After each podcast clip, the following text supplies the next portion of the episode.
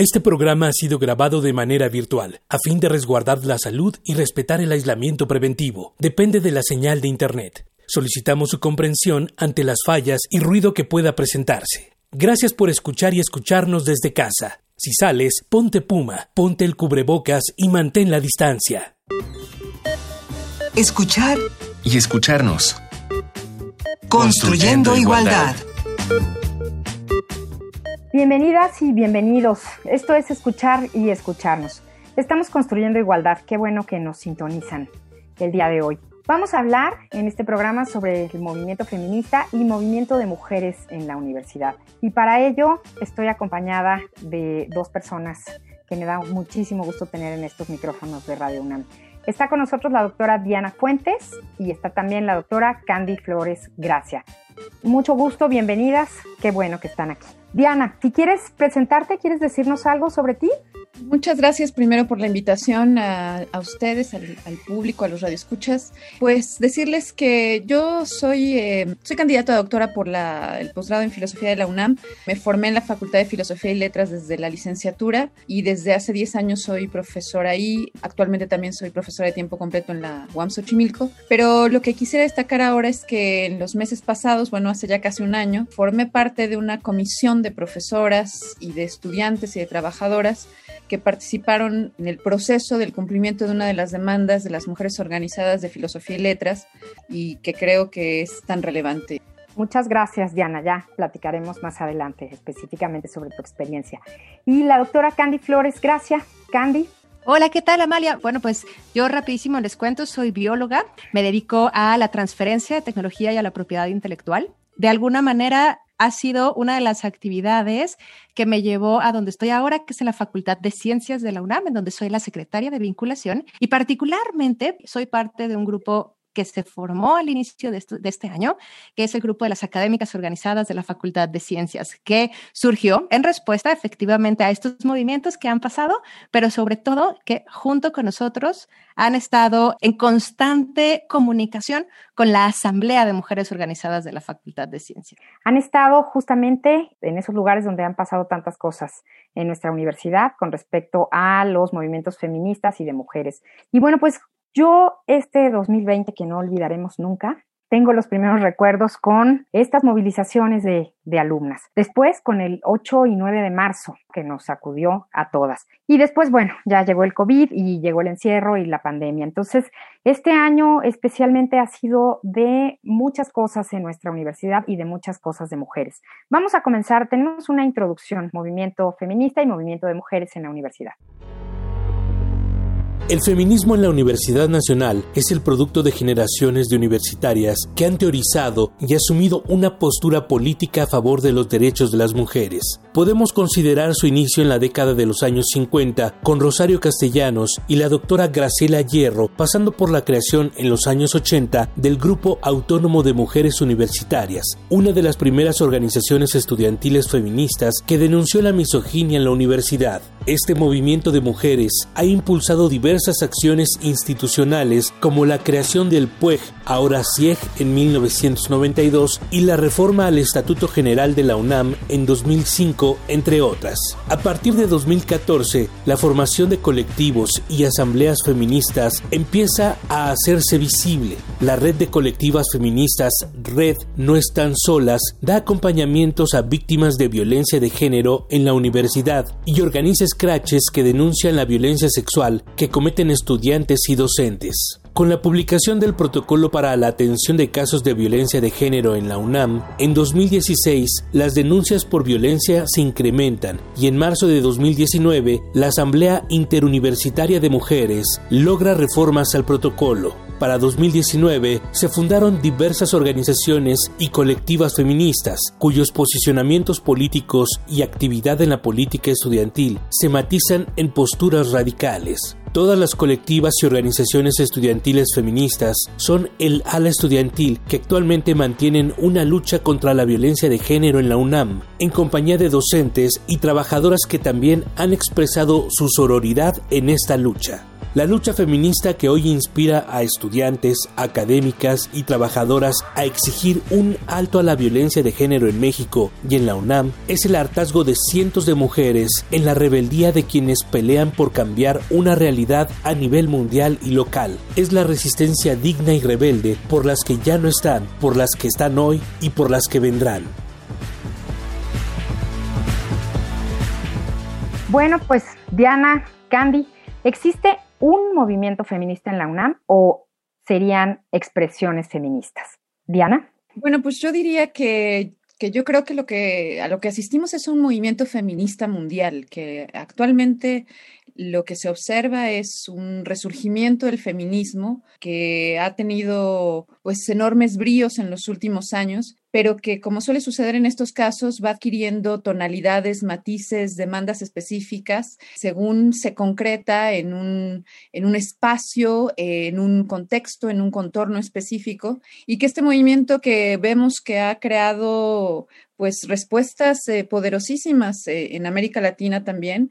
En el caso de México, eh, se concentra particularmente entre las estudiantes universitarias. Esto no es extraño, creo yo, porque los estudiantes universitarios desde el siglo XX, digamos, han sido un agente social que ha servido en buena medida como catalizador de demandas que trascienden los muros universitarios. Y creo que ese es el caso, que actualmente lo que sucede es que el movimiento feminista, para el caso mexicano y para el caso de las jóvenes, se concreta en los espacios que ellas habitan y entre estos el universitario en este complejo juego en el que finalmente ellas hacen demandas de orden muy específico, pero al mismo tiempo estas son reflejo y contienen también un análisis y una crítica muy poderosa a lo que sucede en el país y a la situación de las mujeres actualmente. Andy. Yo coincido con Diana en que esto es justamente un movimiento feminista global, pero sí creo que al interior de la universidad seguimos teniendo expresiones feministas. Es decir, hemos empezado con pequeños núcleos que todavía no logran articularse como un, con un frente común ante la universidad, ¿no? Sin embargo, cada uno de estos movimientos ha nacido de una necesidad súper específica dentro de cada una de las entidades dentro de nuestra universidad. A pesar de que todos estamos buscando un objetivo común, sí creo que son diferentes las cosas que detonaron en cada una de nuestras entidades estas expresiones feministas. E incluso dentro de cada una de estas entidades estamos todavía trabajando en ponernos de acuerdo entre diferentes colectivas, ¿no? Para tener un objetivo común y luchar en el mismo frente. Entonces, creo definitivamente que el movimiento feminista global es algo que nos ha impulsado y nos ha ayudado a que existan todas estas expresiones feministas, que sin duda, eventualmente, esto se va a volver un movimiento feminista dentro de la universidad, pero sobre todo que lo que estamos buscando ahorita son estas pequeñas expresiones feministas que están saliendo a lo largo del año y que poco a poco estamos encontrando cosas en común para cambiar nuestra situación inmediata, que específicamente en este caso es la Universidad Nacional. Bueno, pues ya nos comentaban ustedes al principio en su presentación, cada una de ustedes tiene, tiene experiencias distintas en estas diferentes expresiones. Platíquenme un poco, por favor, cada una. Diana, ¿dónde estuviste tú? Bueno, me tocó vivir eh, desde el inicio el, el, paro que estalló en noviembre del año pasado en la Facultad de Filosofía y Letras, pues lo viví de manera cercana como tantas otras académicas que decidimos aproximarnos para entender lo que sucedía, porque de muchas maneras nos sorprendió la fuerza de las estudiantes, nos sorprendieron también, digamos, algunas de las maneras que decidieron tomar para organizarse, pero creo que fue vital para nosotras, para mí por lo menos, haberme aproximado para tratar de entender cosas. Entonces, eh, una de las demandas que se fue constituyendo durante el paro, como en todo movimiento estudiantil, digamos que creo que eso es muy importante, entender que es un movimiento estudiantil de corte feminista, esa sería mi, mi perspectiva. El asunto es que creo que se fueron gestando demandas y concretándose empleos petitorios, fue un proceso largo, pero que finalmente sucedió. Pero una de las demandas que prácticamente estuvo desde el inicio en el que las jóvenes tomaron las instalaciones fue que hubiera una comisión en que la, que ellos llamaban tripartita, en la que hubiera académicas, estudiantes y trabajadoras que de algún modo participaran del cumplimiento o del seguimiento a los procesos de denuncia que habían quedado parados o que no se habían resuelto. En fin, se fue gestando hasta el punto en el que se creó una comisión constituyente validada por el Consejo Técnico de Filosofía y Letras. Se llamó constituyente porque esta tenía como objetivo sentar las bases para esa comisión tripartita que funcionaría, finalmente establecimos por dos años, como una suerte de observatorio, de un observador, de una entidad que observara pues el cabal seguimiento a las denuncias por las instancias correspondientes. Entonces me tocó estar en ese proceso, eh, una experiencia muy enriquecedora y además creo que fue la primera instancia en la que las mujeres organizadas o un sector de ellas pues entró en diálogo con alguien más fuera de su propio movimiento.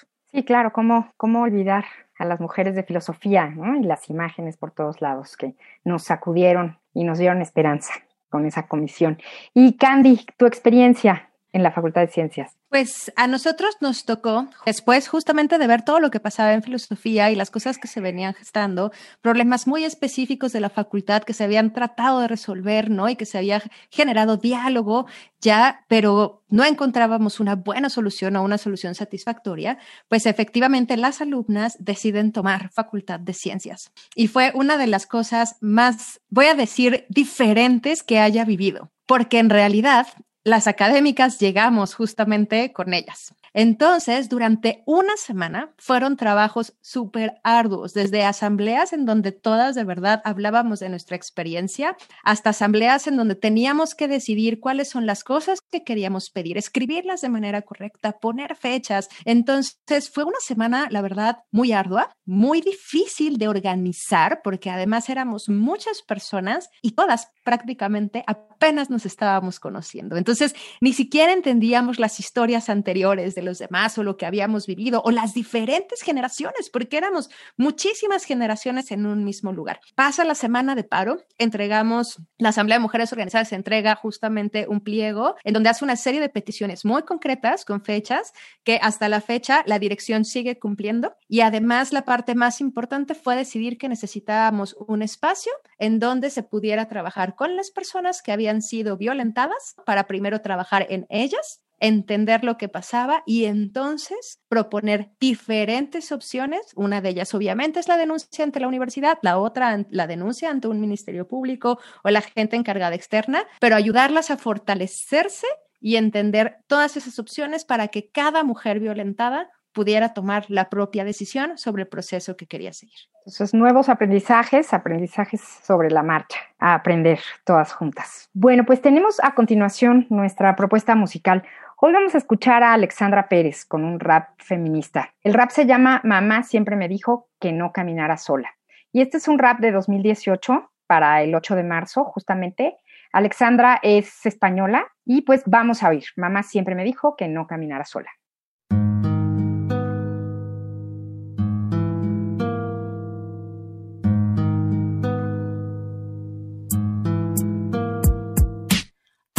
Vestidos y zapatos de tacón Hoy me solté el pelo y aquí va la reflexión. Me pregunté, ¿que por qué tan desgraciada? Siendo el mismo ser, pero yo infravalorada. Tan difícil ver que son solo dos palabras, hombre o mujer, pero ambos la misma masa. Porque tú eres el rey y yo princesa barata. Cállate una vez, vas a meter la pata. Pregúntaselo a él, parece tener respuestas. Que la culpa es de esta sociedad enferma, enferma de poder, dinero y otros vicios, pero en base a argumentos un tanto limitaditos. Hablan de igualdad y derechos registrados, al final voy a ser objeto privilegiado. Si no fuese la mujer la primera que va al paro, si no fuese la mujer un hoyo para encar el palo. Dices que yo soy más que una cara bonita. ¿Vas a Photoshop con mi cara y la editas? Que la voz que estás abierto y me escuchas, pero suelto la verdad y dices que son paparruchas. Mamá siempre me dijo que no caminara sola, pero nunca dijo al crío que a las niñas no se violan. Papá la contra me dijo que fuese fina y a mi hermano le contó cómo poner a una tía. Me pregunté que por qué tan desgraciada, siendo el mismo ser, pero yo infravalorada. Pues bueno, entonces estábamos hablando con Diana y con Candy, nuestras invitadas, la doctora Diana Fuentes y la doctora Candy Flores Gracia. Hoy estamos hablando sobre el movimiento feminista y movimiento de mujeres en la universidad y nos contaban ellas un poco sobre sus experiencias. Pero pensando que existiera un hilo conductor para estos movimientos o estas expresiones en la universidad, ¿cuál sería? ¿Qué podríamos encontrar similar en sus experiencias? Diana, ¿quieres contestar? Yo creo que el hilo conductor que podemos hallar en, en las manifestaciones que hubo en el bachillerato, en la Facultad de Filosofía y Letras, en las ciencias políticas, en fin, es la conciencia que hay en todo todas estas estudiantes sobre la violencia, la violencia cotidiana la violencia que sufren y que yo creo que aquí hay una cosa muy interesante que las distingue y distingue su movimiento de otros momentos, digamos, tanto del movimiento estudiantil como del movimiento de las mujeres, el movimiento feminista. Y es que creo que en el escenario en el que muchas de ellas ya han crecido, ellas son, digamos, jóvenes que nacieron ya durante la guerra y crecieron durante la guerra, digamos, contra el narcotráfico y todos los efectos que esto contrajo para la sociedad mexicana. Entonces han crecido en un ambiente muy hostil, los índices de violencia contra las mujeres incrementan y ese es el ambiente donde ellas están. Entonces, en todos los casos, yo creería que el común denominador es el señalamiento de la violencia cotidiana que puede pasar desde el acoso, los micromachismos, hasta pues eh, los casos extremos, el feminicidio. Y creo que el asunto está en que hay una suerte de filtración de todo esto que finalmente se expresa en las demandas específicas que ellas fueron forjando sobre la universidad. Por eso creo que eh, estas consignas tan fuertes, ¿no? Como decir la, la universidad es feminicida, ¿no? La universidad es patriarcal, creo que pasan por el hecho de, digamos, este plano general en el que ellas hacen esta poderosa crítica a la violencia cotidiana, pero al mismo tiempo, observan que esto no es algo de lo que esté, se esté exento en las aulas universitarias. Y creo que ese es el común denominador. Y por eso es que habría muchas formas específicas de esto, ¿no? El hostigamiento en el centro, por supuesto, pero también, digamos, la desigualdad, el desequilibrio que hay en las universidades, que impide que las mujeres, desde las que entran al bachillerato, como aquellas que finalmente nos quedamos laborando en estas instituciones, que eh, tengamos condiciones de equidad efectiva que nos permitan desarrollarnos. Entonces creo que es todo esto. Candy, en tu caso. Yo creo que coincido perfectamente con lo que dice Diana en cuanto a nuestro entorno violento. Pero pasó que de repente nos dimos cuenta que todos estábamos en un entorno violento y esto se había normalizado. Y alguien decidió levantar la voz y decir, oigan, yo creo que esto no es correcto. Y encontró un eco enorme en decir, ¿saben qué? Como mujeres no está padre que nos hagan a un lado o que no nos dejen opinar o que nos violenten de esa manera o no pueda vestirme como yo quiera. Empieza este eco, empezamos a ver que efectivamente resulta no solo que no está bien, sino que además tenemos un mecanismo para quejarnos al respecto y hacernos escuchar. Y entonces una serie de personas o de mujeres empiezan a ejercer su derecho y de repente se dan cuenta que no pasó nada. Y cambiamos la estrategia y tampoco pasó nada. Y fuimos no violentas, no pasó nada, fuimos violentas y no pasó nada. Y para mí, creo que ese detonante fue el hartazgo, esta imposibilidad de hacerte escuchar ante algo día ser normalizado como la violencia y peor, la violencia sobre las mujeres específicamente, en donde nos dimos cuenta que todas teníamos o una historia violenta o alguien de un nivel, ¿no? O sea, cercano a nosotros con una historia violenta y que lo habíamos normalizado. Entonces, definitivamente creo que estos movimientos que hemos tenido, estas expresiones que hemos tenido desde el año pasado, definitivamente son consecuencia del hartazgo y de esta incapacidad de primero intentarlo por un mecanismo que nos habían dicho que era el que teníamos que seguir y que no funcionara. Luego, intentarlo por otro mecanismo y peor aún, decirnos, no, no lo hagas así, porque eso además hace que la persona pueda hacer una contradenuncia o eso además va a hacer que la persona y de repente nos sentimos completamente indefensas ante una realidad constante en donde somos hostigadas, acosadas, tenemos chistes misóginos en las aulas y lo habíamos visto normal. Para mí, definitivamente el hilo conductor es eso. Nos hartamos de hacerlo de la manera que nos habían dicho y, por lo tanto creemos que hay que hacer una nueva manera porque esa no está funcionando. Y pues bueno, entonces al final era violencia, es violencia, desigualdad y creo que la no respuesta, ¿verdad? Estamos de acuerdo en que la no respuesta o no, o no respuesta oportuna. Tenemos la herramienta, tenemos el protocolo para la atención de casos de violencia de género en la UNAM. Sé que ya a partir de eso hay situaciones específicas que podríamos platicar, pero nuestra sugerencia de hoy es justamente que ustedes, si no saben sobre él, conozcan el protocolo y si saben, lo recuerden. Entonces, nuestra sugerencia, protocolo para la atención de casos de violencia de género en la UNAM. Vamos a escuchar. Para poder activar el protocolo, se requiere que el suceso de violencia de género te haya ocurrido en instalaciones universitarias, en espacios distintos, siempre y cuando uno de los involucrados sea integrante de la comunidad universitaria y cumpla con una de estas dos condiciones, que se deriven de una relación académica, laboral o análoga. Ejemplo, un profesor con su alumna o entre estudiantes que sean actos que vayan en contra del código de ética universitaria. Además, y esto es muy importante, después de que haya ocurrido el acto de violencia de género, solamente tienes 12 meses para denunciarlo, excepto si eres menor de edad. El plazo para presentar la queja no tendrá límite, y al presentar la queja, la oficina de la abogada general debe avisar a tus padres o a algún mayor de edad que sea de tu confianza. Cuando se trata de actos continuados, el plazo límite es a partir de que haya ocurrido el último hecho de acoso. Para que la universidad intervenga en tu asunto es necesario que presentes tu queja o también puede presentarla alguien más que tenga conocimiento directo de los hechos. Las instancias encargadas de los casos de violencia de género son la Oficina de la Abogada General, quien debe brindar el acompañamiento a las víctimas, desde la presentación de la queja hasta la conclusión, y en su caso también el seguimiento durante la etapa de sanciones y acuerdos del procedimiento alternativo. También la oficina de la abogada general debe mantener comunicación con los titulares de las actividades académicas para que se brinde la atención e implementación de medios urgentes de protección y sanción. Bueno, pues, ¿cómo creen ustedes que estos movimientos han repercutido en la vida institucional? ¿Qué pasó en la estructura y la normatividad de la universidad?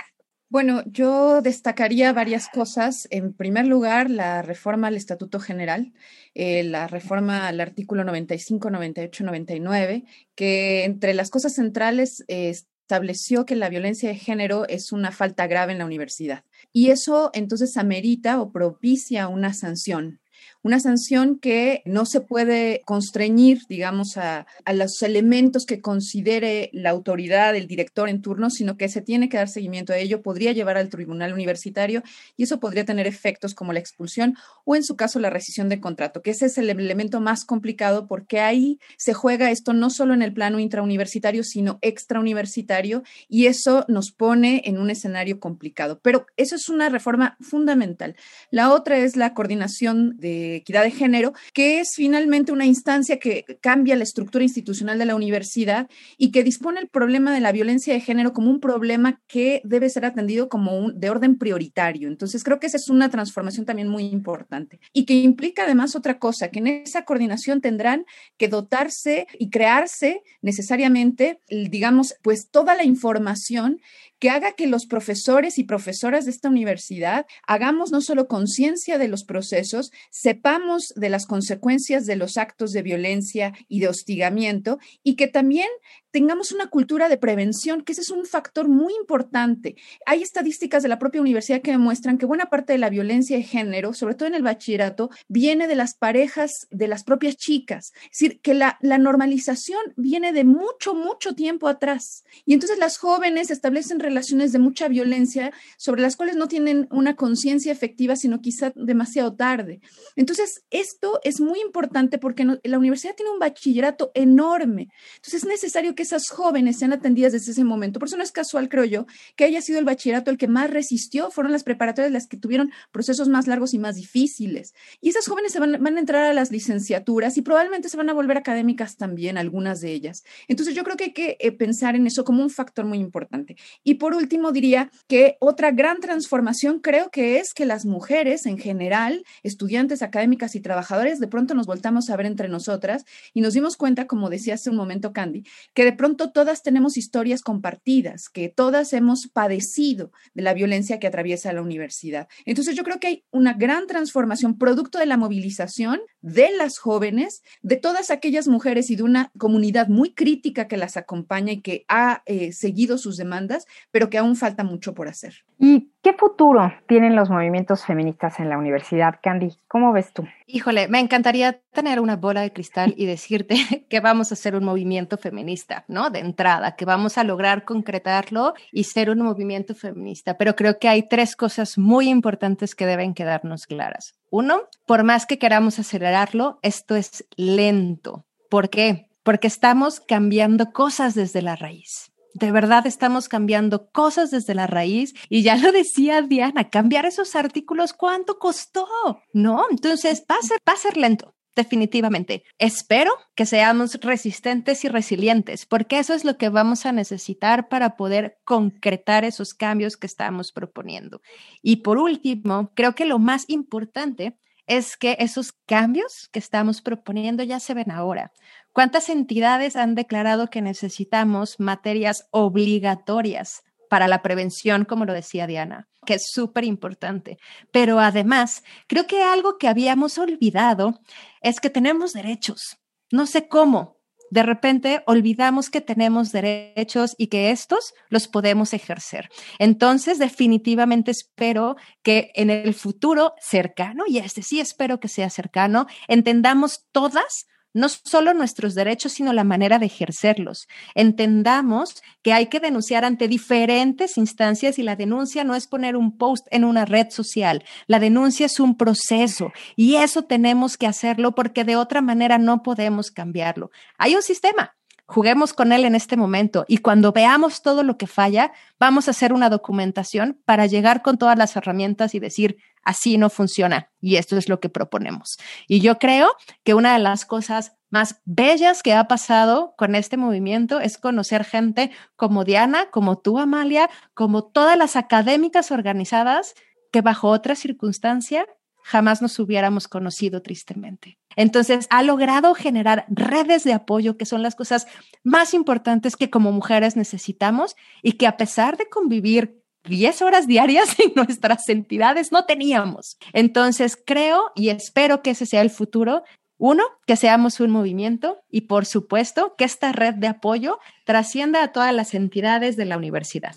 Bueno, pues a seguir el ejemplo de las jóvenes. Creo que tenemos muchas cosas que, que aprender desde nuestras trincheras y no hay que dejar de escuchar y de observar. Y pues sí, hubo muchas escuelas, muchas facultades que nunca habían levantado la voz y que ahora están hablando fuerte, muy fuerte, que marcharon, que pararon, que tomaron instalaciones, que, que se encapucharon también, hay que decirlo. Y pues bueno, tienes toda la razón. Nos ha reunido para hablar sobre esto, para pensar sobre esto, sobre nuestros derechos como mujeres. Y pues ha sido un gusto esta charla aquí con ustedes, Candy y Diana. Muchísimas gracias. Pues esto fue escuchar y escucharnos. Estamos construyendo igualdad. Hoy hablamos sobre movimiento feminista y movimiento de mujeres en la universidad. Y con el puño muy en alto, nos despedimos de ustedes en la coordinación de este programa, Ana Moreno, en las redes sociales del CIEG, Alejandra Collado, en la asistencia de producción, Carmen Sumaya en la producción Silvia Cruz Jiménez. Yo soy María Amalia Fernández. Los esperamos la próxima semana. Radio UNAM y el Centro de Investigaciones y Estudios de Género presentaron Escuchar y escucharnos. Construyendo, igualdad.